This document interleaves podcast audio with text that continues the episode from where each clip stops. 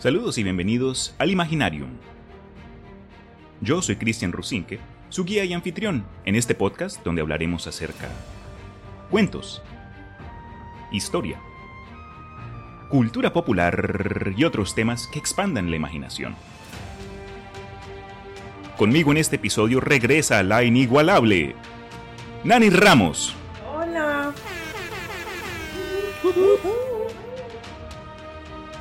En el episodio de hoy, It, alias Eso.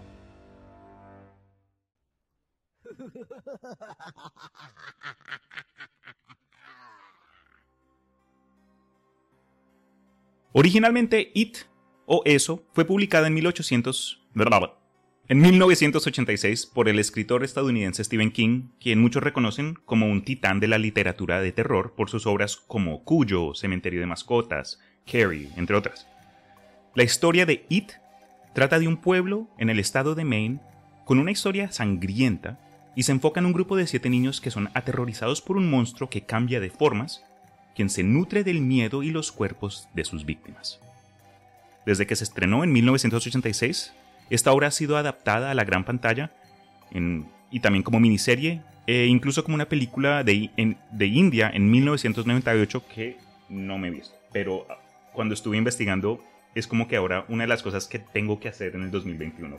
Yeah, The Bollywood en India. Sí, una y... Y del 1998 que no es tan, tan, tan... tan sí, vieja, reciente, exacto, sí. exacto. Eh, vi fotos y el, el payaso Pennywise es pues men, no, no es lo mismo, ¿sabes? Es una película de Bollywood. En fin, se como que para noche de juegos, ahí un viernes después del trabajo, unas cervecitas, ahí poner, yo no leo indio, pero poner subtítulos o algo.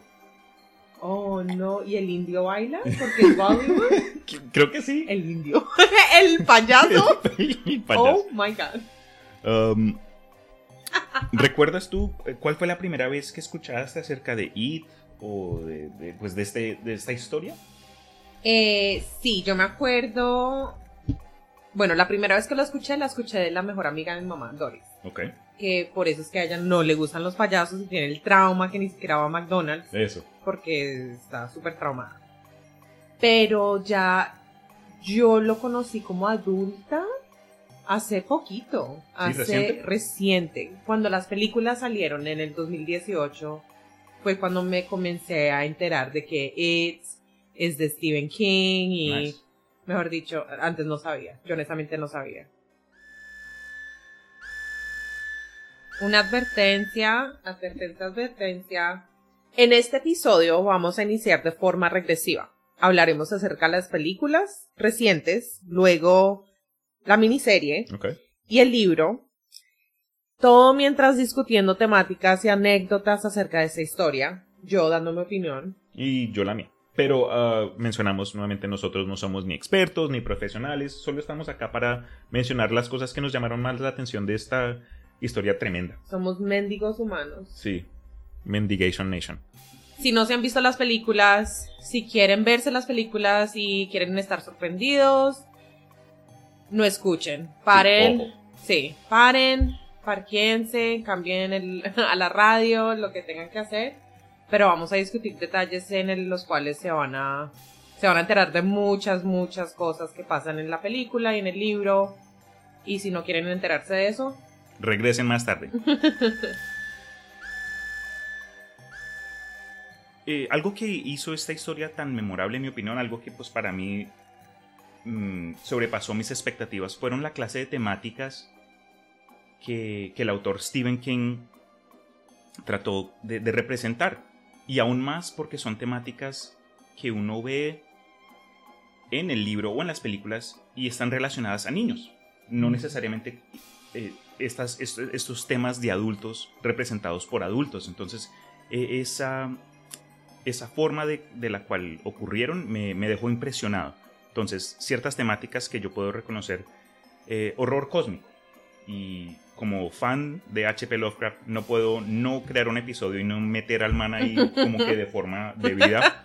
Pero la razón por la cual mencionó el horror cósmico tiene que ver con el hecho de que el antagonista es, entre otras cosas, es este monstruo, Pennywise, una cosa que es más fuerte que los niños, más, más viejo que, el, que de lo que ellos pueden entender, los sobrepasa en múltiples áreas y honestamente si esto fuera a traducirse en algo más realista, los niños mueren de inmediato, ¿sabes? Es como que no, no hay ni oportunidad. Sí. O- otra temática que es muy importante es la pérdida de la inocencia. Fuerte, me parece fuerte, pero ah, como dijiste tú, son temas de adultos representados en niños, que lo hace mucho más fuerte porque estamos hablando de sexualidad, estamos hablando de abuso, de miedos y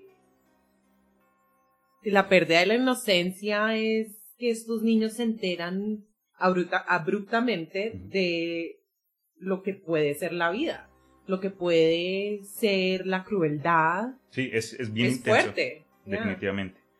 Otro, otro te- otra temática eh, que está en relación a lo que acabas de mencionar es la, la violencia y el crimen. Y no- a- algo que nos vamos a dar cuenta es que en las adaptaciones de la historia no siempre es la misma época, pero algo que sí es una constante es la forma en la que la violencia y ciertas eh, acciones físicas elevan lo que ocurre en la historia. Es decir, si una pelea en, en el campo entre los niños no hubiese ocurrido, esto hubiese sido otra clase de historia por completo. El- los actos de violencia empujan, desafortunadamente, Sí. no solo eh, la historia, pero el trauma y el desarrollo de los personajes, como, es- como ocurre en la vida real. Sí, exactamente. La otra temática que vemos es intolerancia, racismo, discriminación y machismo. La que a mí me dio más, o sea, la que sobresale de todas esas es machismo. Claro. Porque desde el rompe comienzan a describir como esta cultura del pueblo y se nota que es como que la violencia en las casas es normal. Sí. Como que, ah, eso pasa. Si nos damos cuenta durante la historia, algo que es bien curioso y hasta da miedo en sí es que ocurren tantos actos de violencia, sea en el hogar o en las calles, En el colegio. en el colegio, y la gente, los adultos que viven en el pueblo ya están tan acostumbrados a esto que suelen olvidarse de lo que ocurre casi después de que, de lo, de- de que pasa. Entonces, eh, en la historia nos damos cuenta del por qué, pero en sí es, es una historia bien, no solo am- norteamericana, pero mundial, ¿no? Porque no existe pueblo en el mundo que no haya sufrido alguna clase de violencia masiva o, o continua. Y, y en- y en mi opinión el autor hizo un buen trabajo demostrando pues lo triste que, que, que esto es. Y especialmente por lo que mencioné hace poco, la- el tiempo, es decir, las edades donde ocurren estas historias en sus diferentes interpretaciones, sea la película, el libro, la miniserie, siempre ocurren, sie- siempre se demuestra esta clase de intolerancia, sea contra mujeres o contra lo que se consideran minorías. Y es creo que lo que ayuda a, a- a darle cre- credibilidad a la historia. Entonces eso es un- una parte triste y desafortunada, pero importante. Y que le da miedo a uno también, como tú Claro. dijiste, lo pone en una perspectiva que puede pasar, que está pasando, que lo hemos visto. Ya. Pero también está Pennywise, que Sí, sí. sabrá Dios que es. La última temática que sí quiero mencionar también es eh, la forma cíclica del tiempo. Y es importante en relación a la historia dado a lo que es Pennywise y sus y, y como que su- sus funciones en, en nuestro planeta. Me hubiese gustado muchísimo que cubrieran en, las en, en la película la oscura historia del pueblo de Derry, Maine. Uno entra al, a, a- a, pues, a este cuento y se da cuenta, ah, un monstruo en las alcantarillas, eh. Pennywise, un payaso que mata niños, pero esta cosa ha estado ocurriendo cada 27 años desde que el pueblo de Derry se creó en 1800 y pico. Incluso antes de eso, pero el, los actos de violencia se repiten, sea un- una pandilla de como que de outlaws o, o de gente que está siendo perseguida por la ley que entra al pueblo y después los pueblerinos los rodean y los fusilan hasta que pues todos mueran o un accidente en una fábrica que, que explota durante un creo que fue un- una celebración de Pascua donde los niños están recolectando Cuando se huevitos queman, y explota. Sí, la, cuando se quema el club donde entraba la gente afroamericana, porque eso era durante la, la, la temporada de, donde la segregación, la separación de, pues, de blancos en comillas y negros en comillas todavía estaba presente. Entonces, el, como que eh, la repetición de las cosas. Y eso sí ya es como que referencia más, más Nietzsche acerca de la historia, pero lo que podemos ver nosotros de pronto los, los, fans casuales de, las películas es que lo, que ocurrió de niños volvió y se repitió como adultos. y, y, hasta incluso los mismos personajes no se dan cuenta hasta después de lo que ocurrió. Es, eso también se me hace bien interesante. Eh, ok, de esto se puede hablar de mucho y pues no podemos discutir la historia sin mencionar a los, a los personajes principales. El primer personaje que vamos a mencionar es William Denborough, alias Bill. Este fue el protagonista, el, líder de los niños, al que también se le decía Stuttering Bill, o creo que en español fue Bill el Tartaja, porque era un niño que sufría de tartamudez lo cual comenzó a, ocurrir después de que su hermano menor eh, desafortunadamente murió a manos de eso, de It, al principio de la historia. A partir de esa tragedia, sus padres desafortunadamente lo ignoraron y él desarrolló como que un complejo de culpa que llevó consigo hasta, hasta su adultez y fue uno de, las, de los puntos más importantes para este personaje. Eh, él es el más ingenioso y determinado de los perdedores, el grupo de niños protagonistas, del Losers Club, y lo consideran como su líder. Eh, en su vida adulto, adulta, él es un famoso eh, autor, algo similar al autor de It, Stephen King. Al, autor le gusta meter, meterse de forma rara en sus obras y también se le reconoce como el más devoto del grupo. El siguiente personaje que yo voy a mencionar se llama Edward Kasprak, también conocido como Eddie, y es el miembro, para mí es uno de mis favoritos, pero en fin, es el miembro físicamente más frágil del grupo, es un hipocondriaco, tiene asma psicosomática, es decir, que es más algo que él cree que tiene y lo manifiesta físicamente. Educado por una madre dominante y sobreprotectora desde la muerte de su padre en su vida adulta obtiene un negocio de limosinas y logra ser rico. ¿Le va bien? sí, le va súper bien. Y, pero lo que pasa es que se, casa con una mujer parecida a la mamá, pobrecito, donde, mejor dicho, él, o sea, Eddie y Bill tienen una relación como hermanos. Sí. Se quieren muchísimo. Es, ya, es una conexión bien fuerte que tienen. Y, o sea, es su mejor amigo, casi su hermano. Incluso declaró que cuando eran niños, él hubiera dado su vida para salvar a Beo. Sin embargo, en el segundo ataque pierde la vida combatiendo con el monstruo al intentar salvar a Bill y a Richie. Sí, esto ya fue cuando eran adultos, que del, grupo de los protagonistas lamentablemente mueren un par y Eddie es uno de ellos. Pero sí, uno de los personajes más importantes en mi opinión. La siguiente es Beverly Marsh también conocida como Bev o Bevy. Ella fue la única chica del grupo y en 1958 ella vivía en una de las partes más pobres de la ciudad de Derry con su mamá y su papá, pero lamentablemente el, el padre la abusaba de ella física y emocional y hasta sexualmente. Beverly estaba enamorada de Bill. Al principio de la historia como que nos damos cuenta de muchas cosas de, como que de los niños, como que, ah, me gusta él, me gusta ella, le voy a mandar una notita. Y Bev recibió una nota por otro de los protagonistas, pero ella pensó que quien lo había escrito era Bill. Y desde entonces como que siempre, siempre lo miraba como que con ojos coquetos y, en fin, Bill, aunque tenía muchas buenas características, no fue la, la mejor persona para ella algo que pues ocurre de forma natural en la historia. Sus habilidades con esta mierda, ¿cómo se dice? Un, el caucho y... lo, puse en traductor y dice tirachinas, pero ese es un... ese juguete cuando tú tienes la bolita de metal y haces... y matas pájaros. y matas pájaros. Oh. En fin, entonces ella era la... entre sus eh, labores que ayudaron a empujar al grupo y sobrevivir fue que ella era la mejor con pues con esta armita, ¿no? Ellos terminaron usando este juguete como un arma y en más de una ocasión le salvó la vida a los otros miembros.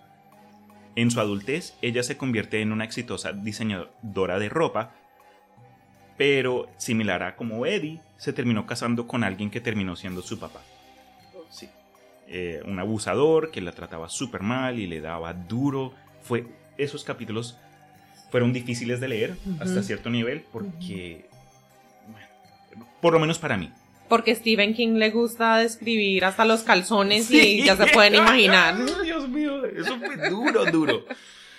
Um, algo importante también que vale la pena mencionar acerca de Beverly es que con solo 11 años de edad, después del primer encuentro definitivo contra eso, alias Pennywise, en las alcantarillas cuando ellos eran niños, ellos salen de la cueva de este bicho, pero se pierden. Y durante como que este estado emocional donde acaban de ver un monstruo, no, sé cómo ellos mantuvieron su cordura durante todo esto. Yo hubiese quedado loco en un rincón riéndome a mí mismo, pero ellos después de vencer al bicho salen y pero pero comienzan como que a su unión comienza a, a perderse, comienzan a dividirse entre ellos y ella decide darle su virginidad a los demás. Que eh, en, en muchos de los, de los comentarios acerca de la historia, en muchos de, de las reviews, hay gente que odia este aspecto de, de la sexualización de los niños y eh, comprendo totalmente el porqué. Yo no soy alguien que, que empuja este, esta idea de que, ah, los niños chiquitos cogiendo. No, sí, para no, nada. es que tenía 11 años vale la pena mencionarlo porque es parte de la historia, pero no es algo que uno está como que promoviendo. Exacto, sí. Más adelante vamos a mencionar el por qué creo que valió la pena o por qué importa tanto. En fin, eh, ténganlo en mente. El siguiente personaje es Michael Hanlon, también conocido como Mike. Este es el último personaje a unirse a los losers, a los perdedores. Es afroamericano y durante el libro Henry lo buscaba mucho y, le, y lo abusaba psicológicamente demasiado, para mi opinión. Sí, racismo claro y evidente. Exacto. Horrible. Después del primer enfrentamiento con eso, Mike es el único que se queda en Derry, en el pueblo, y se convierte en el bibliotecario. Él se ocupa de llamar a los demás cuando el asesinato, cuando los asesinatos comienzan otra vez en 1985. El papá de Mike también tiene álbum de fotos, incluyendo varias donde aparece Pennywise y recortes de diarios donde están documentados varios eventos importantes en la historia de Derry. Se convierte en el historiador del pueblo e investiga los sucesos sobrenaturales que lo rodean. Súper. Sí. Que es también clave, porque los ayuda mucho después de que vuelven. Anyway. Debido a que fue herido de gravedad por Henry Bowers, el imbécil, no puede, él no puede asistir al segundo ataque contra el monstruo, contra el bicho este que tú le dices. Pero al final se le ve, bueno, al final vemos que sale bien, no se muere, no sobrevive, sí, digo, sobrevive. Exacto. Y queda bien, ya, ya. Sí, en mi opinión, eh, Mike fue uno de mis favoritos porque fue bien maduro pero fue no la misma clase de madurez de Bill, donde él estaba como que dispuesto a hacer lo que era correcto, pero era, era como que la, la conciencia del grupo, se, era el que se quedaba callado y en muchas ocasiones donde tenía que ocurrir una decisión importante, él era como que él, decía, ok, creo tal cosa, o opino X, Y, Z, y los demás lo escuchaban.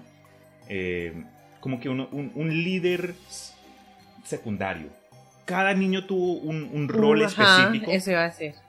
Pero también era flexible, no era como que siempre va a haber una persona que está siendo el líder.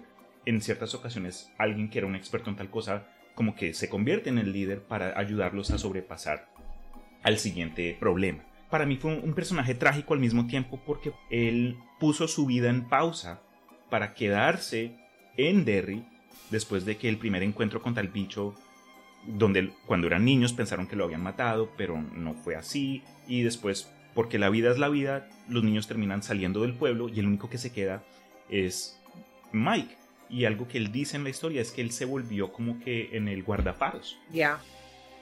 El siguiente personaje, que también es uno de mis favoritos, es Richard Tozier, también conocido como Richie. Este fue el miembro más divertido, más animado, más cómico del grupo. Y a veces hace varias bromas o personificaciones que, que al principio suenan como que mamones.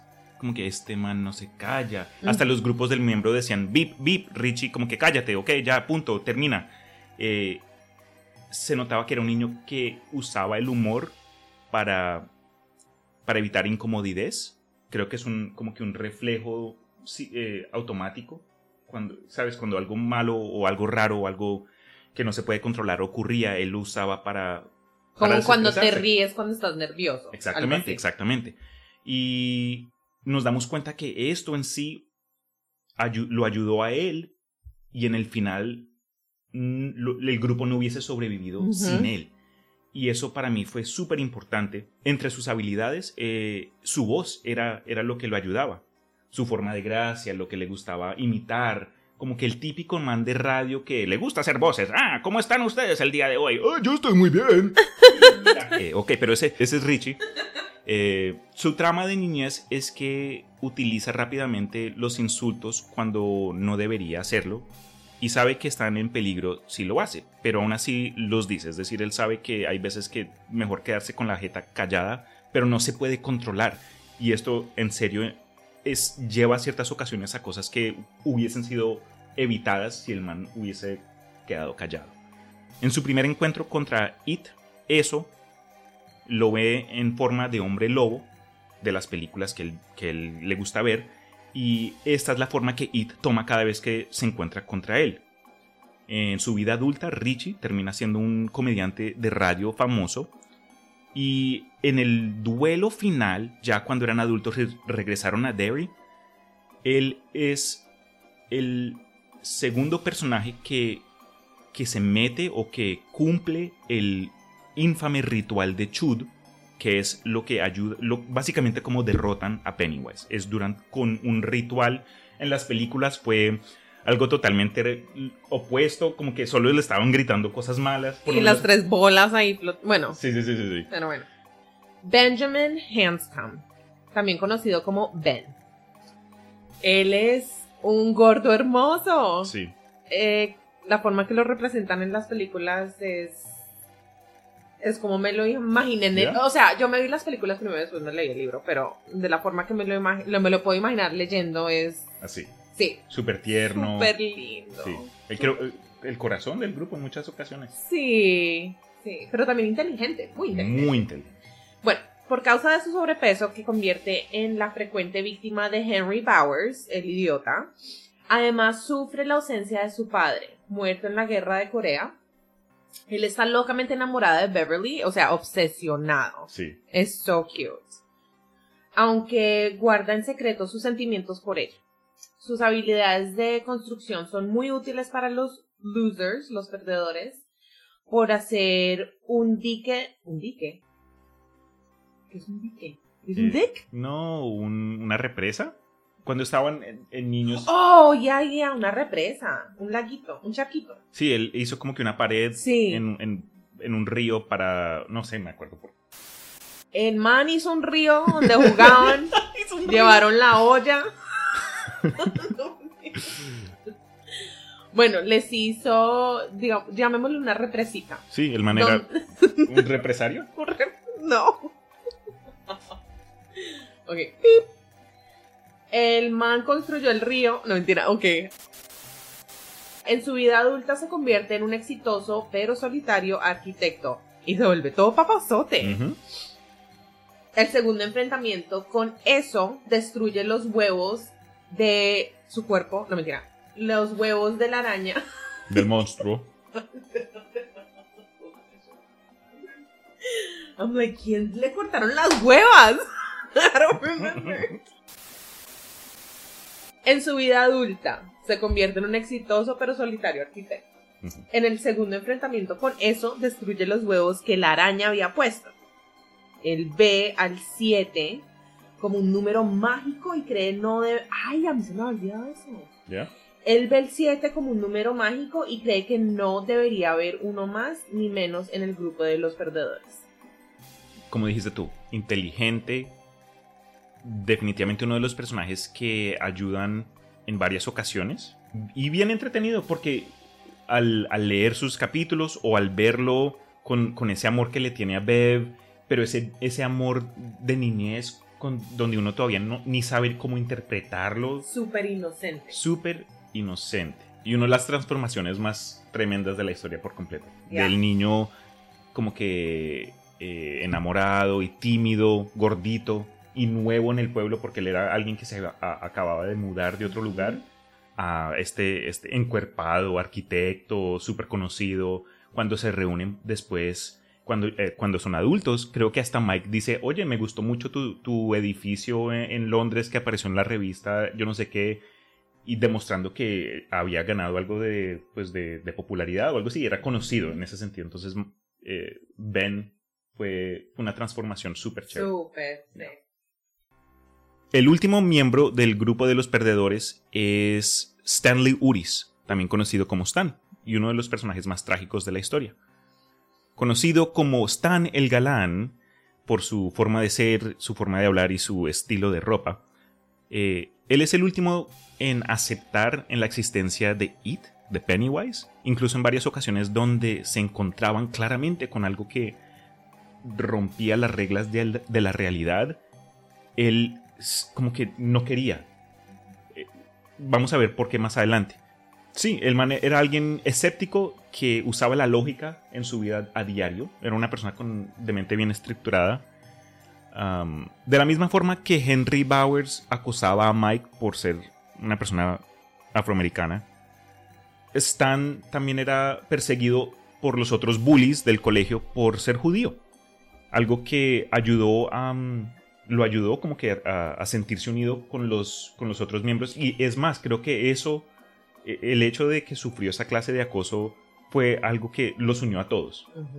Stanley era alguien que por sus pasatiempos observaba mucho a los pájaros, que suena súper raro, pero de alguna forma Stephen King sabe cómo agregarlo para, para ayudar a que, el- pues, a que la historia continúe. En, en un momento muy importante, casi al final, esos puntos se conectaron, porque yo no entendía, ok, esta fana- fascinación con pájaros, ¿por qué? ¿Y de dónde? ¿A, a qué, a qué va? Y tú sabes que pues el monstruo toma forma de un pájaro gigante. Y, y de la forma que Stan se, como que se presentó a derrotar a este monstruo. Porque ¿qué van a hacer cinco o seis niños contra un fucking, no sé, un dinosaurio, un Ghidorah de los Godzilla, algo así, un kaiju? Y fue el conocimiento y como que la estructura, la mente lógica de Stan que dijo, "No, un pájaro de de- así no existe, tú no existes, tú no eres un pájaro de verdad. Y comienza a nombrar a pájaros de verdad. Avestruz, águila, eh, Pau Enrique, eh, todo. Y, y de alguna forma esto afectó a Pennywise y lo, derro- lo derrotaron en, ese, en, ese, en esa forma. Porque no tenía miedo y no Exacto. tenía dónde alimentarse Exacto. para tomar forma. Exacto. Como adulto, Stan se volvió, eh, se unió a una compañía financiera y fue una persona bien exitosa. Sin embargo, se suicida cortándose las venas en la bañera después de la llamada de Mike al principio de la historia, diciéndoles a cada uno del grupo que la cosa había regresado. El trauma de lo que, le, de lo que él recordaba fue tan tremendo que apenas recibió esa llamada a la acción por alguien que él ya había olvidado de su niñez no, no, no pudo. Pero después de este ya pues los protagonistas fueron los miembros del grupo de los perdedores, pero hay otros que son de igual importancia o, si no más Ujú. a- a- al cuento en general. ¿Quieres hablar de, del otro? Sí, Henry Powers, el que yo llamo el idiota. Ese man. Pero honestamente, él es un personaje clave que sin él no hubiese sido. Sí. Él como que es el, el moñito de caca encima. Bueno, durante su infancia es... Iba a decir, es que a veces me siento mal por él. Pero después de que él hace más cosas como adulto, ya casi como a los 16, 17, uno dice, no, que se muera y que Sí. se pudra. El man fue una víctima, pero eso Sí. no, no cambia el hecho de que él tomó control de forma... No justifica lo que hizo, Exactamente. Todas las cosas que hizo. Eso. Pobrecito, pero anyway. Durante su infancia, Henry fue abusado en el, uh, el abusador del colegio, eh, pero también fue abusado. Se le describe como un desquiciado peligroso, totalmente. A lo largo de la novela va perdiendo cada, ok. va perdiendo y abriendo cerveza. A lo largo de la novela va perdiendo cada vez más su cordura. Yo digo que va perdiendo más su inocencia y entre más pierde su inocencia en esa forma tan brutal, va perdiendo su cordura a la misma vez. Así fue cuando, como yo lo leí. Él fue manipulado por eso para matar a los perdedores y al grupo de los perdedores. Henry, el idiota, y su pandilla persiguen a los perdedores por las alcantarillas donde el monstruo se manifiesta ante ellos, asustando a Henry hasta tal punto que su cabello queda de, de, de color blanco por el resto de su vida. Sí, el- o nuevamente, y eso también ocurre mucho en novelas de Lovecraft, donde esta confrontación contra el vacío o lo desconocido, o te mueres, o si sobrevives, eres, lo- eres un loco, te vuelves un loco, te pierdes el cabello te- y terminas Sí. en un manicomio, como Henry Bowers. Una vez que los perdedores obligan al monstruo a retirarse, después de que les aparecen en la alcantarilla, Henry se confiesa, él se confiesa. Ok. Confiesa que mató a su papá y a los niños Sí. que han habido estado desapareciendo. Exacto. Sí. Todos los niños. Sí. sí, no, sí. Una vez más, ¿ya? No, no, no, estábamos bien. Ok. Bueno, o sea, eh, lo meten al manicomio, que también es una prisión, y se... Eh, eh, mani- ok, ok. Lo meten al manicomio. Años más tarde, eso ordena a Henry asesinar a sus antiguos enemigos. Entonces escapa del asilo con ayuda de eso y se encuentra con Mike, a quien hiere con gravedad. Y eso fue cuando no, él no pudo participar en la segunda. Le metió el cuchillo en la pierna. Fue tenaz. I was like, Le dio en una. un- creo que él se le metió en la arteria o algo así. Casi se muere el Mike. ya, casi se muere el Mike. Finalmente es asesinado por Eddie. Una de las escenas más satisfactorias, como que. El, el- el ciclo. El ciclo entre estos dos personajes en particular. Para que Eddie termine siendo quien mata. Ay, no, ¿A el Henry más frágil. Sí, fue, fue tremendo. Y también fue trágico. Como dijiste tú al principio, Henry fue una persona importante al desarrollo de la historia. Y algo que lo hace único, no, no sé si lo volvamos a mencionar más adelante, pero si, si uno se da cuenta, él tuvo un- un- una historia paralela a la de Bill y los otros niños, donde bajo condiciones negativas sobreviven o encuentran o descubren eh, un factor X desconocido, en este caso Pennywise, alias el monstruo alien que salió de otro universo, y en lugar de usar emociones positivas, como que eh, la amistad o el amor, él es alguien que abusa de sus amigos, los trata como mierda y usa tácticas de miedo para hacer que los otros hagan lo que él quiera. En comparación a Bill y los demás que tienen una forma como que de democracia, pueden comunicarse los unos a los otros Sí. sin miedo de, pues, de que los traten mal. Y, y dura- y por esto terminó siendo como que la forma an- anti- antitética de los, de los protagonistas. Sí. El yin del yang. El yin del yang. Ok. Y por último, eh, cuando viene a personajes, eh, no podemos sobrepasar al antagonista titular, que es Pennywise, el payaso, también conocido como It, eh, Eso. Eh, este es un ser cósmico interdimensional que cambia de formas dependiendo en lo que su presa le tenga miedo. Este llegó al planeta desde su propio lugar en el universo a través de las estrellas en la ciudad de Derry, de lo que se conoce hoy día como Derry, hace millones de años.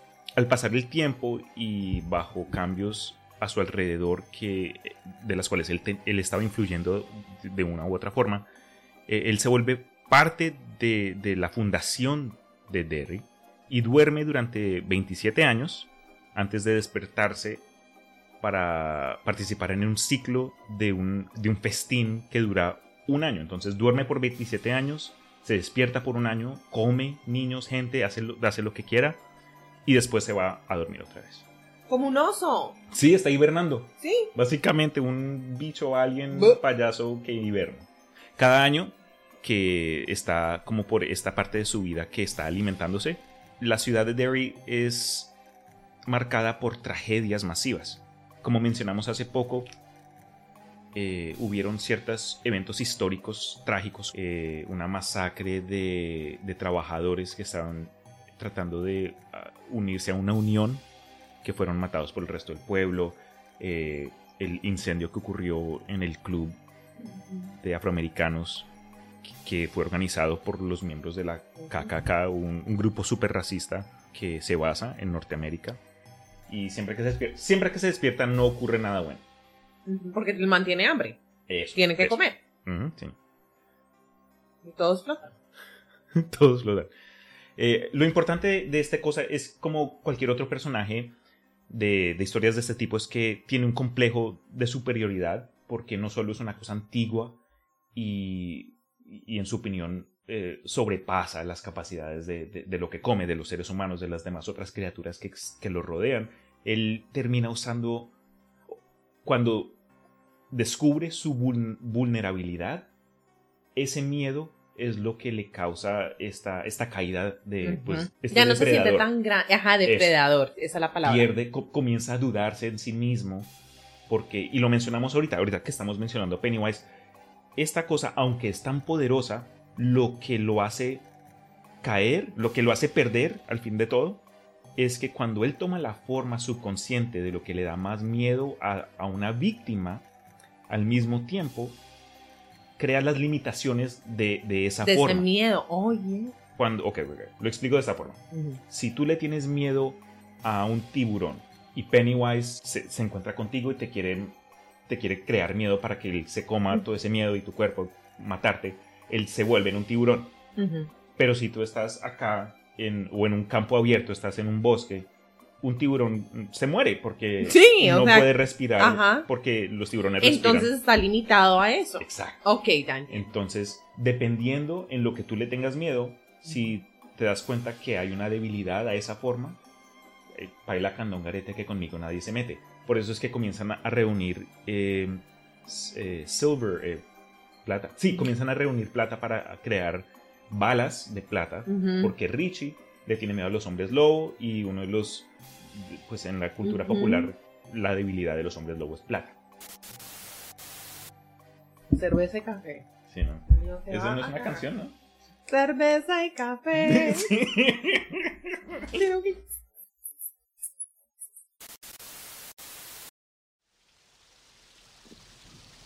Hola, Georgie. ¿No vas a decir hola? Oh, anda, vaquero. ¿No quieres un globo, eh? Ah, Pero no debo aceptar cosas de extraños. Mi papá lo dijo. Es muy sabio tu papá, Georgie, muy sabio en realidad. Y yo, Georgie, soy Pennywise, el payaso bailarín. Y tú, eres Georgie, así que ya nos conocemos. ¿Estás de acuerdo?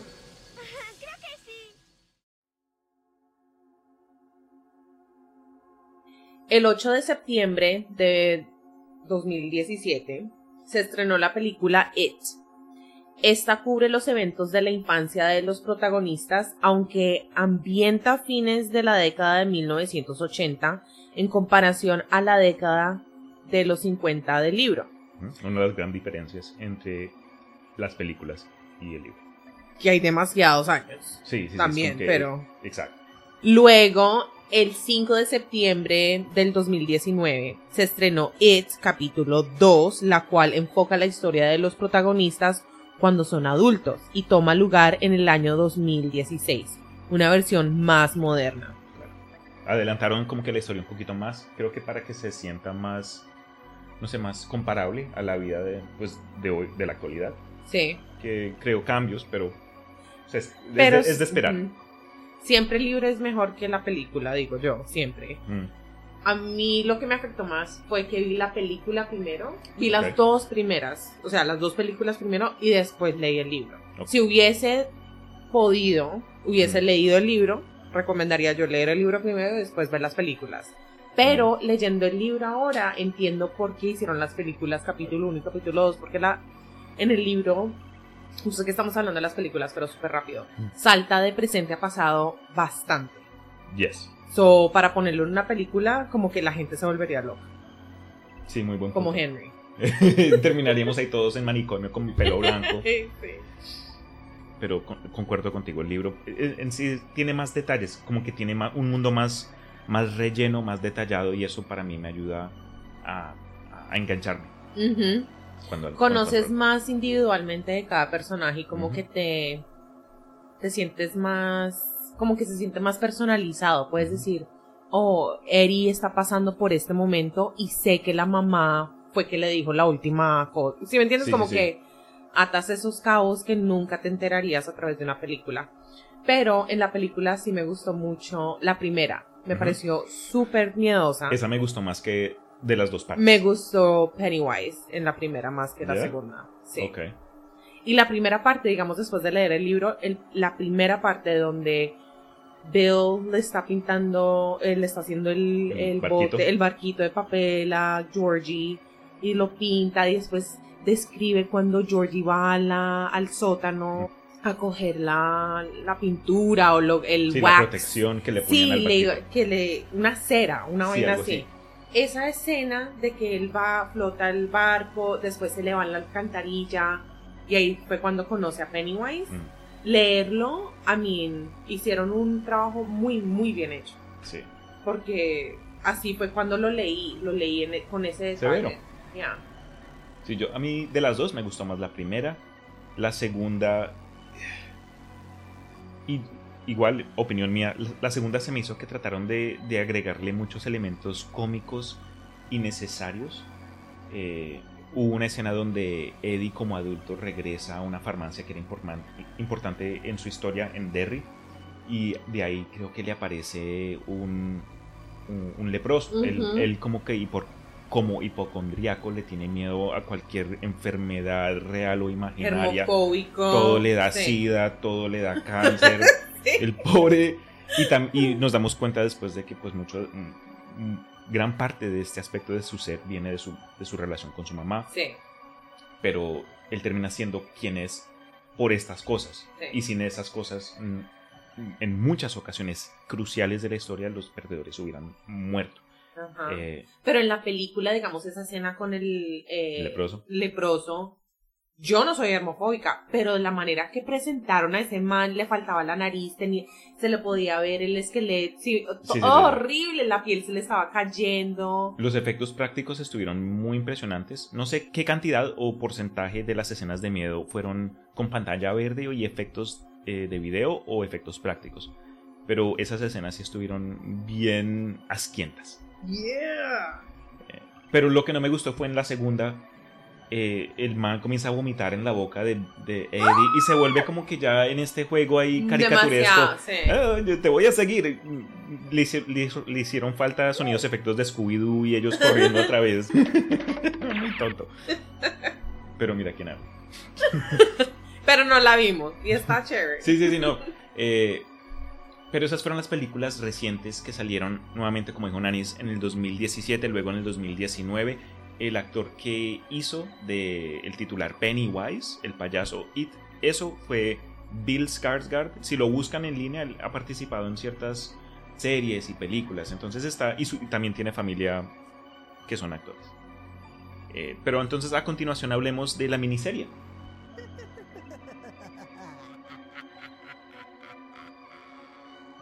En 1990 se estrenó dicha miniserie de dos partes, con un total de 3 horas y 13 minutos de duración.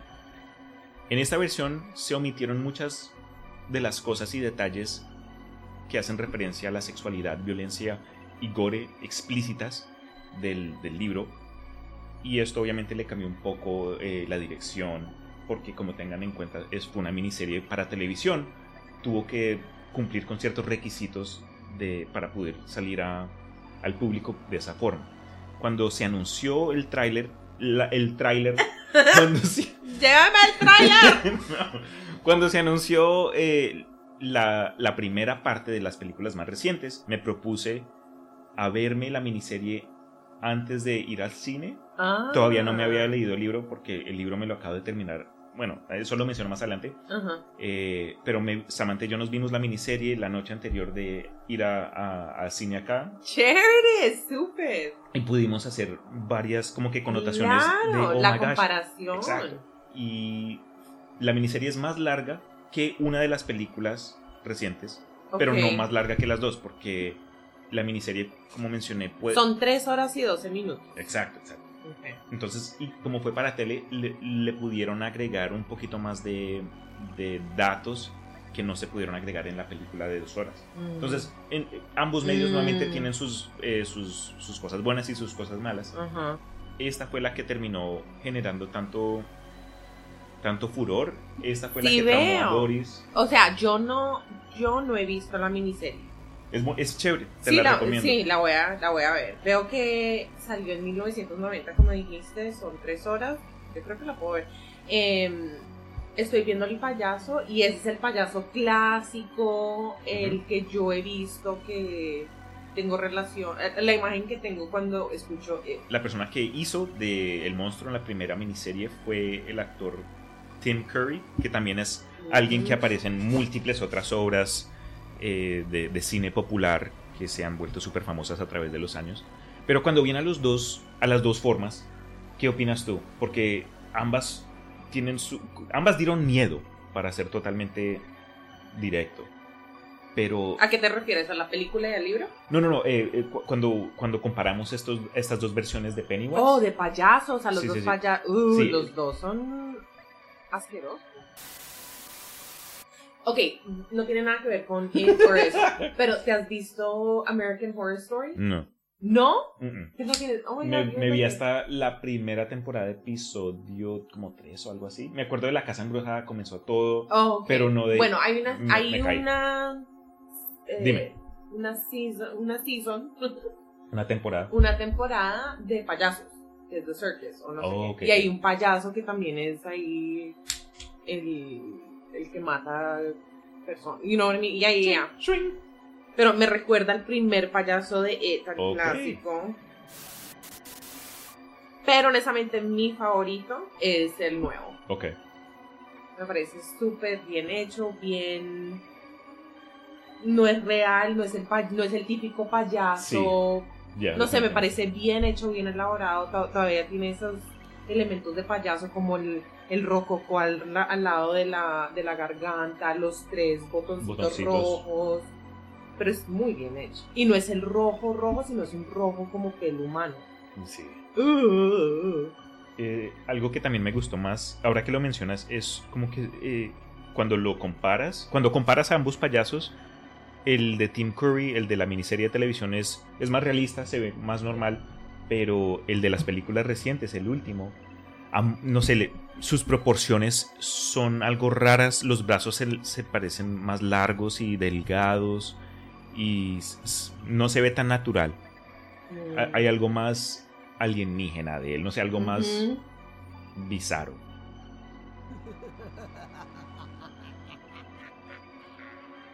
Hablemos entonces de- del libro. Ok. El libro salió en 1986 y no sé, no sé cómo fue que Stephen King lleg- llegó a ser tan, tan influencial. Porque ya ha tenido varias obras que se volvieron en películas y lo demás, pero Sí. eh, esta fue divisiva en, la, en ciertas cosas, por lo que mencionamos la sexualidad de niños, sus actos de violencia.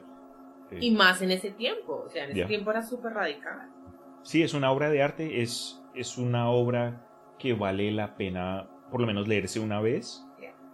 En mi opinión, me alegro que no haya una parte 2 o que no Sí, haya no. más, creo que en sí cuenta una historia completa de principio a fin. Puedo decir algo en contra de eso. Yo creo Dime. que pudo haber sido de 500 páginas. Yo lo único que no me gusta es que me tomó 5000 mucho tiempo leérmelo la primera vez. Y que hay cosas que él describe en tan, tan detalle. Que a la mitad yo soy como que. "Jo- Espera, tengo que leer tres párrafos ¿Qué es lo que antes para. leyendo? Sí, ¿es ¿Qué- es del zapato? El- ¿Vamos en el izquierdo nomás? Se está vistiendo. No, sí, no, el man. Vamos por los calzones y le falta todo, no. Lo comencé a leer hace rato, lo dejé en pausa como que por año y medio hasta que lo conseguí en forma física y no lo empecé desde cero porque cuando viene esta clase de cosas yo creo que cuando me gusta una historia tengo, no sé, un, un, un área del cerebro dedicado a información inútil acerca de historias de cuentos de cosas que, que na- nada, me van a ayudar en la vida. Entonces me acordé, encontré la página y ok, boom, y, y te- y lo terminé hace como, Ya, ya. sí, te avisé y todo, te mandé mensaje de Hace texto. un mes, casi un mes. Sí. O más de un mes. Me fui a dormir y eso fue una aventura. Fue triste, pero hermoso como terminó. Porque ya dijimos, ya advertimos, spoilers van a ocurrir Sí. y fueron, sí, en fin. Entonces al final, después de que terminan matando a este bicho, después de que muere Eddie y la, el pueblo es destruido desde adentro, como que lo que se considera el downtown del- de, de Derry eh, se lo lleva una inundación, El, todo el centro. todo el centro de la ciudad queda bajo a- es queda una miércoles y poco a poco la- los miembros sobrevivientes del grupo de los perdedores que, que- que aún están ahí ya, ya pierden este, este hilo que los, los, los alaba al- a, a este lugar tan triste y comienzan a irse y comienzan a perder sus memorias de lo que estaba ocurriendo. ¿Tú crees que es una energía? Yo creo que es una energía que el pueblo tenía con eso. Con eso. ¿A qué te refieres? A la gente que estaba. Porque hay algo mal. Sí. Cuando sí. tú estás leyendo el libro, hay cosas que la gente ya sabe, que de la que no hablan. Es algo maligno. Es Sí. como que todo el mundo está bajo un trance. Sí, eso en mi opinión fue Pennywise. Ya, es Pennywise ya. totalmente, desde que llegó al planeta, ha, ha- ha causado ciertos eventos que generaron al pueblo como es cuando nosotros lo conocemos al principio de la historia. Y con ello, él ha creado una clase de, de control subconsciente para quienes queden en la ciudad por el resto de su vida. Es decir, los nativos, la gente de del día a día. Y eso ayuda a elevar el miedo a algo como que tan, como que tan accesible, porque, ¿sabes? Uno, uno en la ciudad que vive puede reconocer a gente, ah, el vecino de ahí, el vendedor de la esquina, él ha tenido familia que se ha quedado acá durante los años y son locales. Eh, entonces Pennywise con esta clase de control de la gente puede influenciarlos para que actúen de cierta forma, de cierta forma y esto ocurrió con el papá de Bev, quien su miedo era su papá Horrible. por su abu por la forma que abusaba de ella. Y Pennywise lo reconoció y ah, no solo tomó su forma pero también lo pudo controlar en ciertos capítulos donde fue a por ella y pues, por milagro se salvó la pobre. La ciudad de Derry fue el campo de caza y él se despertaba era como un lobo en, en día real hay depredadores de la actualidad que viven en sus áreas de un bosque un oso un lobo un, le- un- un guepardo eh, tienen como que, sí, ciertos acres de área o lo que sea. Ajá. Y eso era, era Dairy para Pennywise. Él lo creó con ese propósito para poder alimentarse, despertarse cada 27 años. Y ya saber la gente, saber la energía, sabía lo- el miedo de todo el De mundo. todos. Ugh. Parte impresionante fue que Pennywise decía que él podía comerse adultos y en más de una ocasión come adultos. Pero No tenían el mismo miedo. Exacto. Los miedos de los adultos eran cosas más complicadas, como que eh, no tener plata para la renta el próximo mes. ¿Cómo va a ser? ¿Cómo, ser- cómo me voy a volver yo en eso? Se vuelve como que en, en, en, en el bill La factura. te mandan la factura, se vuelve una factura y te acosa cada, cada cuarto que abras te aparece la factura y nuevamente ¡No! Tienes cinco días. si no manda dinero en las próximas 24 horas vamos a tener que forzarlo afuera de la habitación. No. Y para, para él los niños tenían miedos más, no naturales, el pero más lobo, simples. Exacto. después de ver la película. Exactamente. Esa noche que van a ver la película y le aparece, esa fue la primera vez que le apareció como el hombre lobo, porque él estaba viendo, Exacto. uh, el hombre lobo, no, eso es lo peor, pensando Sí. cuando yo era niña, imagínate. Las cosas que uno se imaginaba o ¿Se que creía. Claro. Y eh, por eso era que era un, un cazador tan eficiente. Porque solo podía ver lo que estaba en tu mente. Esta cosa era psíquica, intradimensional, más compleja y lo menciono más adelante. Y para él nosotros éramos como una, una, una persona matando hormigas. Sí, porque él no tenía forma, él no tiene, o no tenía. Claro, es, es algo como que su forma es más... que- Pues sí, es es súper intenso. Entonces, ¿qué es Pennywise? Y eso fue una, una de las preguntas que me llegó por medio de una encuesta que mandé por el Instagram para quienes habían leído o visto la película si tenían una pregunta y me dijeron, ¿qué es Pennywise? Entonces, Pennywise es una criatura que toma parte de la cosmología creada por Stephen King, un universo a lo Marvel, a lo Señor de los Anillos, como que él creó varias historias de terror que toman lugar en el planeta Tierra, pero todas están conectadas. Todas las bueno, no todas, pero la gran mayoría, como que el cementerio de mascotas, Carrie, eh, The Shining, esos toman parte del universo y, y hay egg- eh, Easter eggs, hay cositas que él dejan cada una para, para, para que el- los obsesionados que se lean sus libros sepan conectar esos hilos. Entonces, eh, Pennywise es una criatura que es como omnipotente, pero de alguna forma mandó un- una, como que un avatar de sí mismo, una, una forma corporal, pero mm, con su esencia, porque nuevamente esta cosa es, no tiene cuerpo, como dijiste tú, es enorme, es, es una cosa que no podemos ni comprender. Mandó un avatar de sí mismo que cayó en Derry durante la época antes de los dinosaurios y como tal tiene, tiene un, un- tiene estado físico pero inestable.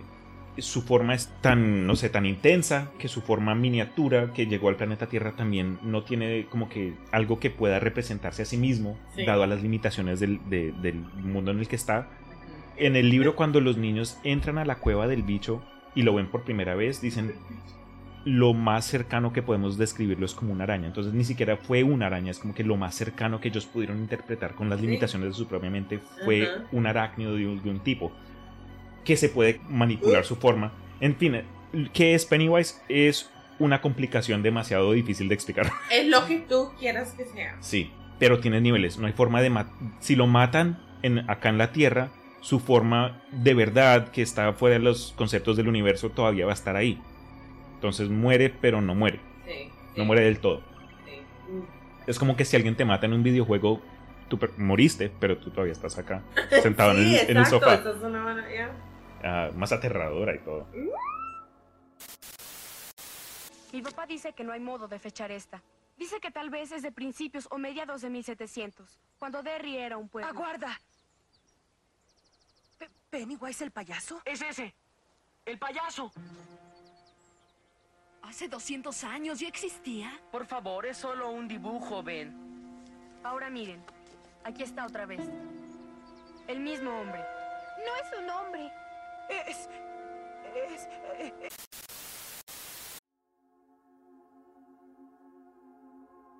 U- Uno de los capítulos más impresionantes que definieron mis dos personajes favoritos, que fueron Richie y Mike, fue en el que los niños tienen este, este club que crearon con la ayuda de Ben, porque el man es súper bueno con esta clase de ingeniería local y natural, y les ayuda a crear un hueco en una, en una colinita que, que como que lo excavan y ahí crean su, su cuevita, su grupo para los perdedores. Y tras ciertos eventos que ocurrieron, ellos leen acerca un ritual que usaban los nativoamericanos para tomar decisiones importantes y es donde se meten a un como que a un huma- ahumadero, eh, como un sauna básicamente. Menos calor, más humo y parte del proceso es básicamente que las plantas crean un efecto tóxico pero leve donde terminas alucinando. Y ellos después salen y tras sus visiones y su trip dicen ah tenemos que ir a hacer X, Y, Z entonces eh, los niños toman la decisión como que de forma unánime de que esto al escuchar lo que es dijeron tenemos que hacerlo como que se sintió natural. Todos locos Usted lo que necesita es una jeringa y le mete ahí varios, pero múltiples pepitas. Esto lo necesito hacer. Sí, Esto suena sano. Sí, no, más. Entonces, esta forma de pensar también, pues obviamente protagonistas, niños y tontos, reúnen ramas de árbol, pero todavía no secos, es decir, con hojas verdes, lo cual crea humo pesado, y lo embuten en su cuevita, le prenden fuego a esa cosa y, y lo vuelven en un reto. Hubo una, una parte súper rara donde incluso los, lo- ok, incluso los protagonistas son seres con, con fallas y hubo un punto donde estaban decidiendo quién iba a participar en el rito, en este, en este Vision Quest, en este sí. en esta trip para meterse al- a la cueva. Y Bill dice que no quiere que Bev vaya con ellos porque es una niña. Entonces muestra que incluso Bill tiene este, este pensamiento que se puede considerar machista. Machista. Ya, machista. Y lo confrontan. Le, le- le dicen, pero ¿por qué, hermanos? Ella es parte del grupo. Si ella es parte del grupo, lo- ¿esto lo hacemos todos o no, no lo hacemos nada? Por- porque si no, ¿qué estamos haciendo? Pero también muestra una parte de la inocencia en donde ellos son como, pero ella es una más. Claro, claro. No claro. la ven como mujer. Fue Exactamente. como. Sí. Y en- me gustó ver, ese, ese Ujú. desarrollo. Después que deciden, ok, vamos a entrar todos y, y se meten a la cueva. Es como que un reto de que, ah, ¿quién se puede quedar por más tiempo? ¿no? Ajá. Ahí comienzan a... Gallina, ¿quién es la gallina? Sí, sí, sí. Y poco a poco salen uno tras otro y al final, sor- sorprendentemente, los que quedan son Mike y Richie. Y la forma que el autor describe eh, lo que ocurre después es súper chévere. Dice que se siente que el espacio dentro de la cueva se expande porque hay humo por doquier y ellos ya se sienten súper, como que la falta de oxígeno Uf. los hace sentir medio high, pero se están, se están comunicando los otros a los, el uno al otro. Y primero como que el, el cuarto se expande, eh, casi se pierden, se tienen que dar la mano, comienzan a gritar ¿dónde estás?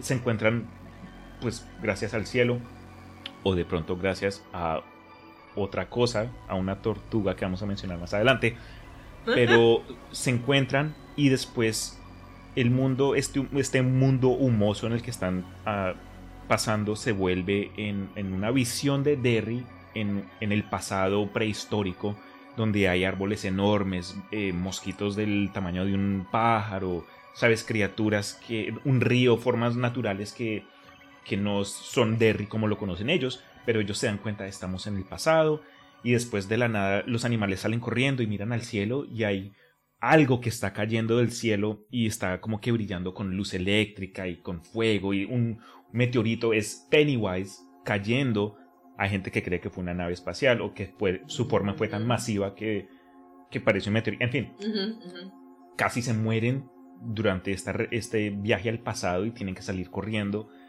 y solo sobreviven porque los otros niños que se habían salido entraron a salvarlos porque creo que obviamente no es sano de que uno respire esa, esa cosa por tiempo indefinido. Entonces dijeron, si no salen en cinco minutos entramos y los sacamos. Y sí, lo- la personalidad de los dos me gustó mucho, de Richie y de Mike. Y bueno, de todos también. Sí, o sea, el grupo entero de lo que tú, sabes, tú estabas diciendo antes era que cada uno tiene su, Ah, sí, sí, sí.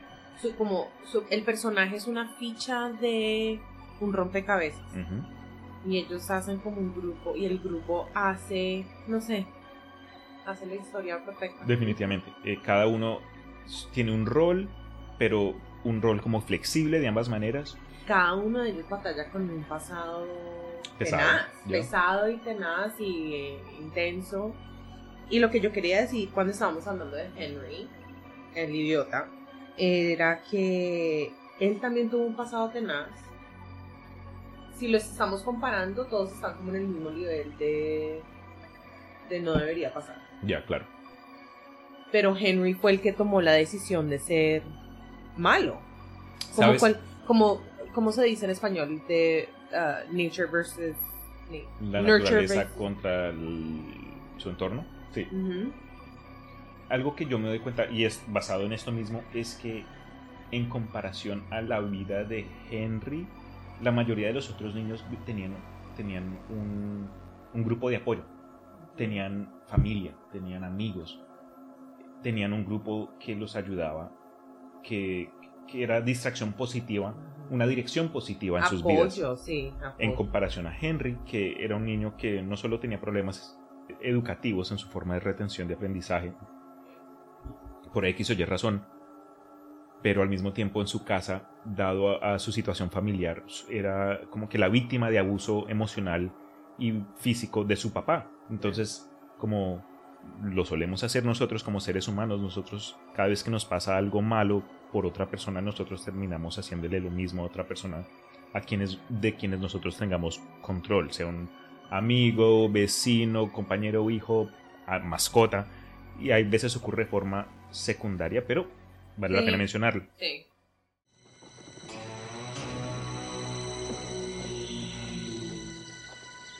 Vaya, ¿qué les parece? El obeso, el judío y el enano. Cuatro ojos y la harapienta también. Negro, sí que sabes escogerlos. El club de los perdedores. Sí, sí, el club de los perdedores.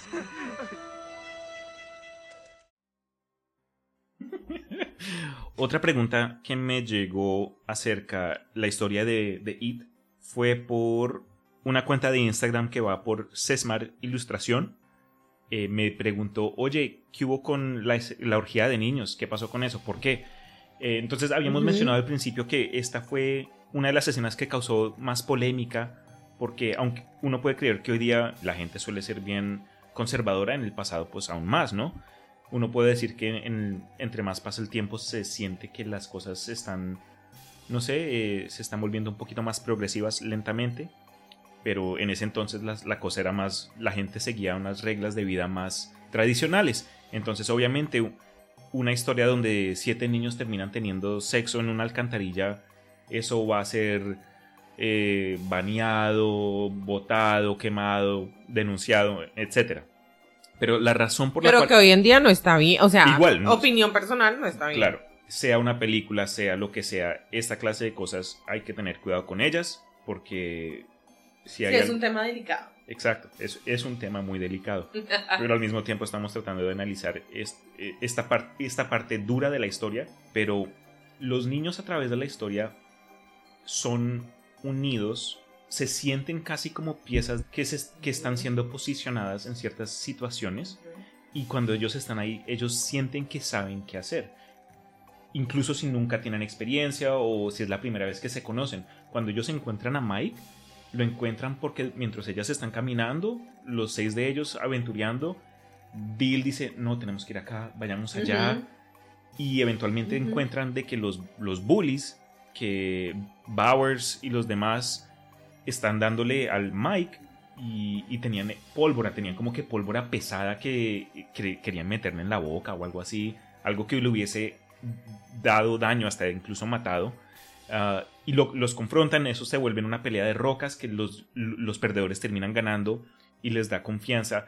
Eh, de la forma que está descrita, es, un, es una sensación de que algo los está empujando a, a ciertas cosas. Entonces siempre está este poder y no... Comienzan a creer en su destino. Sí, y, vuelve a temáticas. Hay, hay como que esta sensación de que hay de que tuvieron este, este destino de, de reunirse, de, de todo tiene un propósito. bien interesante.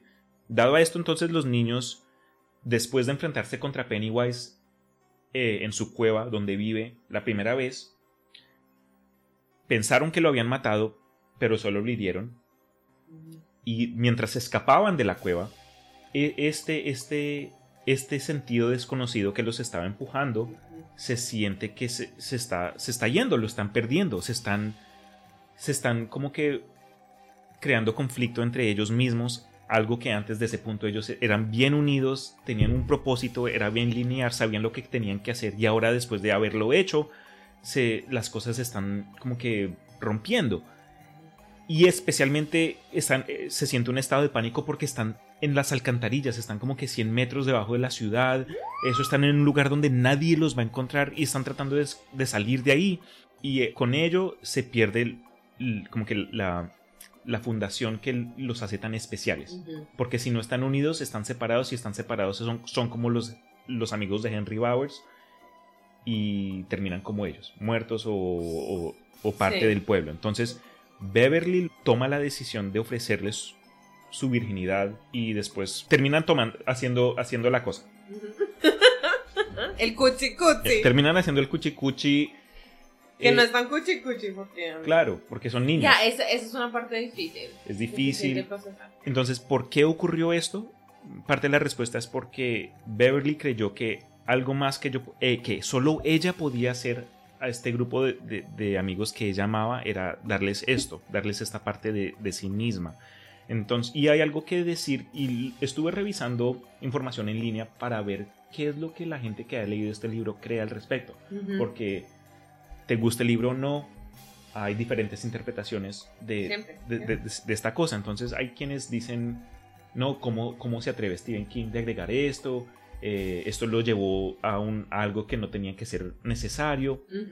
Eh, Que eso es lo que yo pensé la primera definitivamente. vez. Pero Sí. no cambia el hecho de que ocurrió. Entonces, otro aspecto de lo que la comunidad cree es que el sexo en sí también puede ser algo hermoso cuando la gente que lo está haciendo se ama de forma natural eh, y sin condiciones, porque ellos no, ellos en muchas ocasiones eran más que amigos, ellos se decían, oye, tú- yo a ti te quiero, sabes, podían compartir los unos a los otros con cosas que, que no le podían contar a la familia por condiciones que los rodeaban que estaban fuera de su control. Eso fue nuevamente una de las cosas más difíciles. Entonces, el por qué ocurrió creo que fue para mantener al grupo unido por lo menos lo suficiente para salir de la cueva y sobrevivir, porque si se hubiesen dividido ah, en, ese, en, en esos pasadizos y en ese, ese maldito lugar, hasta ahí hubiese llegado la historia y no hubiesen sobrevivido para volverse adultos y luego regresar después de que Stan se suicidó. Entonces, desde que regresaron al pueblo años después, ya estaban en desventaja porque de 7 fueron a 6. Y eso, como describiste a Ben, él fue el que dijo 7 es el número especial. Si somos 7 tenemos algo, algo acerca del, hecho de que somos 7 es especial. Y me acuerdo haber visto la película y leído el libro y pensado que ellos iban a perder. Desde el principio siempre estaban como que con, con las cartas en su contra. Porque esta cosa, este ser, este bicho, era. es un poder tremendo. Y, y al mismo tiempo fue un tonto. Como que. Como, ¿quién, co- ¿Quién juega con su comida? Los gatos. Entonces, como que, ¿por qué? No. Lo que querías decir también que acabo de, me acabo de acordar. Cuando ellos están haciendo su ritual con las hojas y Ah. ellos ven la tortuga. ¡Sí, la tortuga! No, Dime, exacto, no podemos dime. hablar sin de la Ajá. tortuga. Ok. En la historia de It, de eso, de Stephen King, hay tres fuerzas sobrenaturales. It, que es un miembro de una especie que se, como ya expliqué, vive en el espacio exterior, pero al mismo tiempo vive en la Tierra. Eh, es y es el antagonista de la historia. Representa, representa y come emociones negativas, etc. Come, come miedo.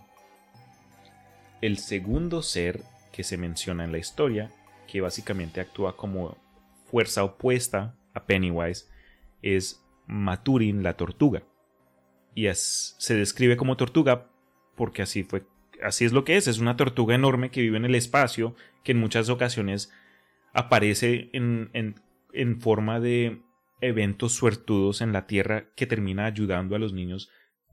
Ocurre, por ejemplo, una pelea en un baño donde están los seis en una casa antigua y se les aparece el hombre lobo de repente y Beverly con su tiro al blanco como que suelta una de las balas de, de- plata y esta se desvía y justo le da en una parte crítica como que cositas, eventos, cosas que, que apoyan al, al equipo de los personajes principales. Entonces esa es la tortuga. La tortuga representa el bien, la inocencia. Es una criatura toda poderosa pero que no, no, no actúa, no, no, no se interpone de forma tan activa. No te va a ayudar como te, ok, mira, tienes que ir, ok, no, izquierda, eh, te va a dar por arriba acá. Solo ofrece como que pistas y es súper Dócil y sabia. Sí, dócil y sabia. Eh, y eh, no aparece en las películas, no aparece en la miniserie. Se ref- hace- hay referencias. Si, si vieron la película reciente, hay un Lego de una tortuga que aparece como en el rincón de un cuarto de los No. niños al principio. Y es como que después de leerse el libro, ah, esta es la tortuga.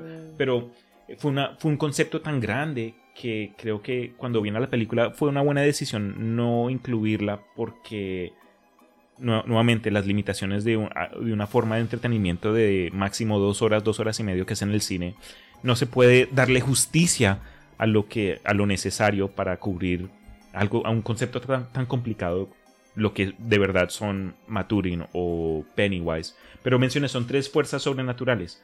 La tortuga, Pennywise, y hay otra que es aún más difícil de entender. Esa fue la que más me dio, más me jodió leyendo el libro. Porque los niños dicen, ok, sí, eh, nota- eh, se siente el miedo alrededor, ah, Pennywise está, está cerca, como que saben que algo está mal. De la misma forma y dicen, ah, eh, algo bueno ocurrió, todo bien, y vieron una tortuga o algo así. Y ahí nos damos, ah, tu- Penny- eh, Maturin está tratando de influenciarlos, vayan por este lado, va- vayan por el otro. La tercera creo que ocurre dos o tres veces en la historia por completa.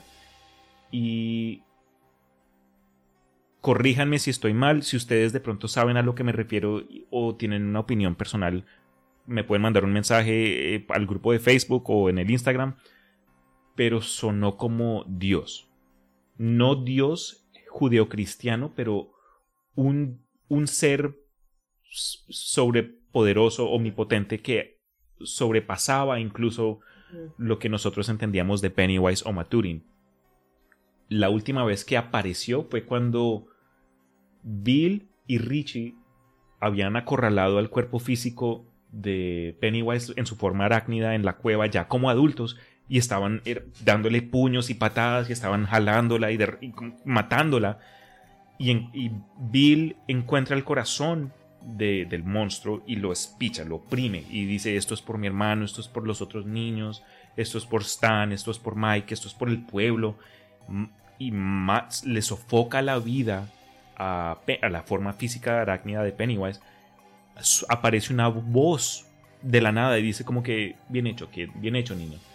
No es Maturin, es, es otra fuerza más imparcial, no se sabe, positiva aparentemente porque que sonaba como que quería que este, este bicho matara, Ajá, sí, terminara. como bien hecho. Por, Por, fin. por fin, por fin alguien mató esta cosa, porque lo que estaba ocurriendo en Derry no era algo natural. Este fue un pueblo donde ocurra- ocurrían cosas inimaginables que al mismo tiempo era ignorada a propósito. El pueblo tenía como que esta capa sobreprotectora que hacía que no solo que la gente lo olvidara lo que ocurría dentro de ellas, pero como que la información se suprimía, la gente vivía en un estado re- reprimido, eh, un- una forma zombie.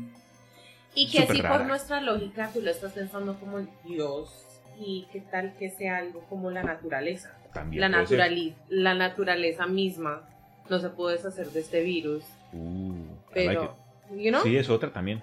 Otra más que yo vi fue que posiblemente hubiese sido Stephen King.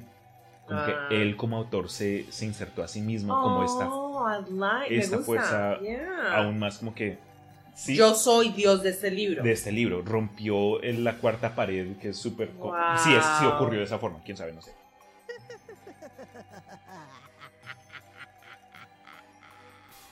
Sí, nuevamente, el, el- el libro y su cuento tienen distintos, distintas temáticas que son cada vez o más simples de, de- del amor de un niño a más complejas como que eh, ciertas puertas que solo se abren de una dirección y esto también va al concepto de la pérdida de inocencia.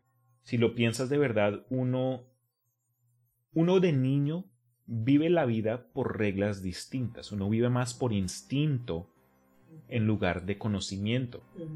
A uno, uno no nace con, con, este, con una- un libro de reglas de que. "Ah, no hagas esto, no hagas esto. Cuando pasa esto, pasa esto. Cuando uno crece, uno termina aprendiendo más es por experiencia por eventos que ocurren en la vida real y ese instinto es suprimido o se adapta a, a otras cosas. Tú te vuelves adepto en tu trabajo porque ese ahora esto no lo haces de forma tan consecutiva, aprendes y te Sí. adaptas. Con eso, dos cosas. Primero es que uno pasa de un sentido idealista en su juventud a un sentido más realista. Entonces, Sí. nuevamente Stephen King nos demuestra que, por lo menos en las reglas de, este- de esta historia, ambas tienen sus beneficios y sus fallas, pero los protagonistas se dan cuenta que van a tener que retomar parte de lo que los de lo que los ayudó a vencer al bicho la primera vez, porque ellos pierden la memoria después de que salen del pueblo, entonces tienen que reunirse en un periodo de 24 horas para recordar qué fue lo que ocurrió en el pueblo y ver si pueden derrotar a esta fuerza sobrenatural que mató a, varias gentes, a, a varios que ellos conocían. Entonces, el segundo punto es que hay ciertas puertas que solo se abren de una forma. Uno se vuelve de niño a adulto. La puerta se abre así. Ajá. No hay forma de que alguien regrese de forma adulta a una forma de niño. No, no existe. Y, A no ser que sea daño mental. Pero físicamente. Cla- no. pero físicamente, Sí, correcto. A los Benjamin Button. Exacto, yo no conozco a ningún hijo de madre que tenga la maldita enfermedad de Benjamin Button, que nazca de 90 y muera de un, Sí. en un espermatozoide que paila. Ahí, Sí. como un pescado. Eh. Bueno. Entonces, eh, eso, eso también fue, y de la, de la forma que fue escrita, de la forma que Stephen King nos presentó a estos personajes y nos dio sus, sus historias personales, eh, ayudó a, a demostrarnos no solo la pérdida de inocencia de estos, de estos siete niños diferentes, ocho si contamos a, Henry Bowers y pues a los demás otros que mueren, porque Pennywise hermano, tiene hambre, papi. Entonces, nosotros reconocemos la per- ese, esa, ese cambio, es- ese crecimiento en ellos y, al- y co- en nosotros mismos al mismo tiempo. ¿Puedo hacer una recomendación si alguien se quiere leer el libro? Dale, recomienda. Utilicen colores para cuando mencionen personajes, cuando Uh. mencionen eventos y cuando mencionen a Pennywise. Cosas así. like. Porque hay bastantes personajes, hay bastantes momentos claves. Sí, el libro es, el, el libro es uno de los más largos de, de Stephen Sí. King. Son en total 1153 páginas. Sí, honest, el primer libro que me leí que fue así de grande fue la Biblia. Y fue solamente por mi universidad. Pero sí, eh, utilicen colores para ciertas cosas, para ayudarse a recordar. Porque es un libro muy chévere. Muy chévere. Yo me lo llevaba a un paseo con, Sí. con mi mamá y era para leer porque estábamos en el bosque, estábamos así lejos de todo. Ah, sí, ¿cómo te fue? Súper, súper bien. Bueno, aunque tomamos mucho vino que casi ni leí. Sí, lo último que queda es cómo es que vencieron a Pennywise. Lo último fue el ritual de Chud. Y este fueron, si mal no recuerdo, dos cosas que los niños aprendieron de los nativoamericanos. El primero fue eso de el Vision Quest, eh, entrarse a ahumarse, a echar una volada eh, a la edad prehistórica. ¿Estás bien, man? Hay dinosaurios.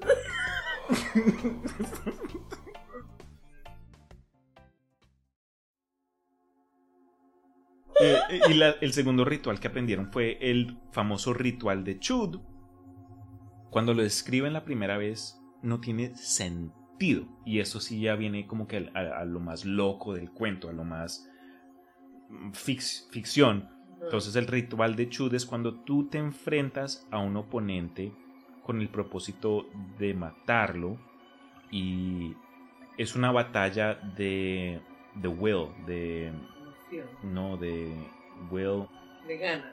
de ganas, no, pero hay una palabra apropiada, de voluntad. Ah, Como voluntad que- ah, sí, voluntad. Sí, sí. Ah, sí, claro, eso es lo que decía. Eh, sí, De nada, eh, el ritual de Chud es un- una batalla de voluntades, tus valores, qué te define a ti, por qué estás luchando.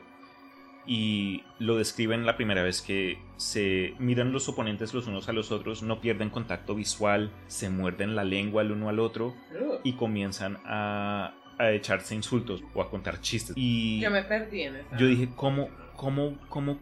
Uno está acostumbrado de que, ah, la batalla final, una pistola, Sí, una pum, bala, una- ¡pum! Te moriste. Sí, exacto. Pero esta batalla metafísica fue difícil de interpretar. Me tomó a, a mí también varias leídas como que, ¿a ¿qué, qué putas están describiendo? Ujú. La primera vez solo fue Bill el que cumplió con el ritual. Eh, imagínense ustedes como que sus almas salen del cuerpo, se muerden la lengua de cada uno, pero las lenguas se estiran y todavía pueden hablar, como que se comunican de forma psíquica.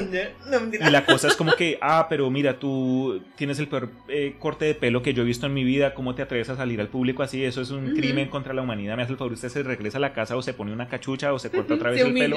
Sí, sí, el club de los perdedores. Se dicen cosas para generar reacción emocional y hacerlos perder su voluntad. Ajá, Y después cuando lo jalan a cierto nivel, como que si lo jalas por completo, te mueres. ajá. Bill muerde la lengua, comienzan a jalarse. aparece Maturín la tortuga ahí en un rincón, como que aquí yo estoy aquí, aparecí por fin en el libro. No se olviden. Sí, no se olviden de mí. Chicles, chicles, chicles, se le tiene chicle. Y Bill de alguna forma le gana a, a, Pennywise porque es más inocente, es un niño, su imaginación, él puede recordar todas las cosas buenas de su vida, eso es lo que le ayuda, él recuerda como que ese sentimiento de su amistad con los demás, ah, me acuerdo cuando protegía tal- a mi hermano, me acuerdo cuando hice el barco con él, me acuerdo cuando nos reímos de- después de que nos dieron palo los malos, en fin. Le gana a Pennywise, pero no muere y lo dejan herido.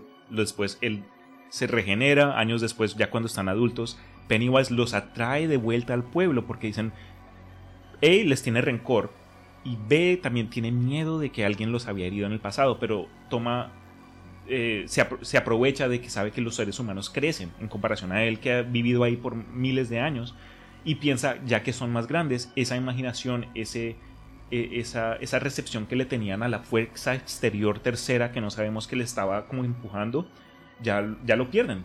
Pero desafortunadamente para él le ganan al final, como que terminan matándolo. Cumplen con el ritual de Chud una segunda vez cuando son adultos.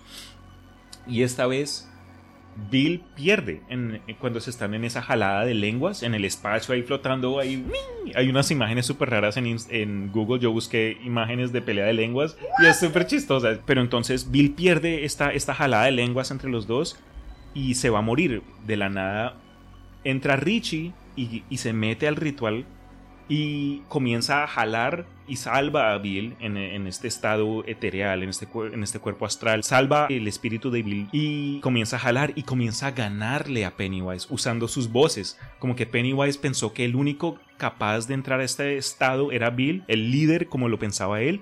Y, y Richie lo lleva como lo sorprende por completo entrando y comienza a ganarle en este en esta lucha de lenguas porque eh, mete la voz del policía como que ah tú no sabes lo que está pasando aquí yo soy la ley y el monstruo como que quién ¿Qué? qué, qué?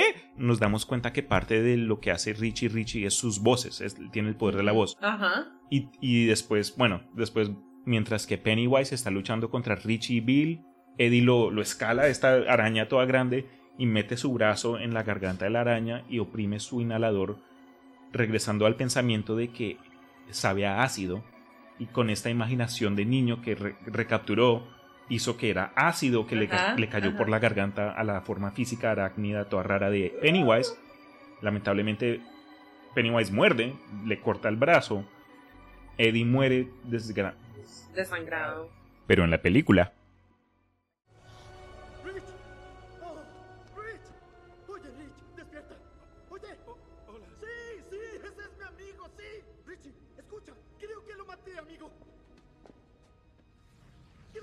Creo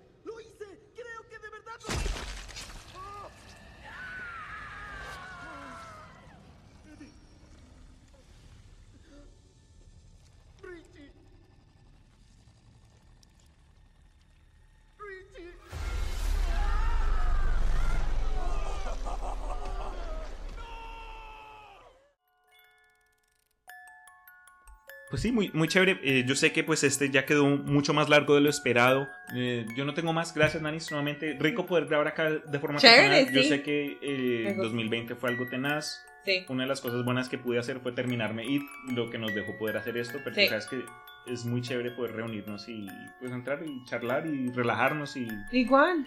entonces cuando podamos de pronto Battle Royale Sí, ese ese- está ese overdue. sí, ese está. también. Pero me despido. Si ustedes están interesados en ella, ¿por dónde te pueden...? eh, Búsquenme en Instagram como Cakes by Nannies y vean todos los pasteles que hago y me mandan un saludito. Quiero darle muchas gracias a todos quienes nos han apoyado aquí en el Imaginarium a través de los años.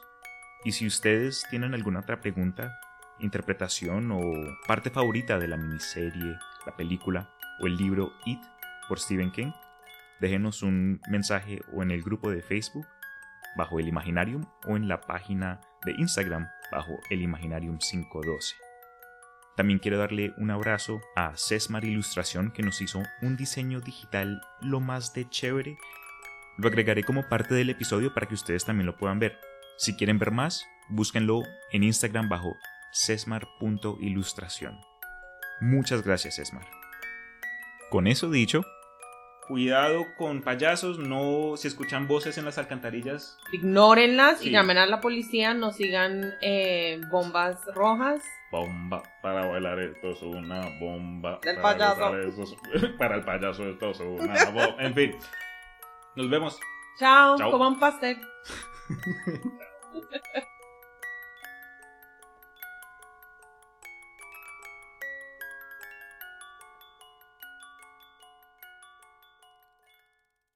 Todos flotan. Oye, ¿quieres flotar conmigo? Todos flotamos aquí abajo.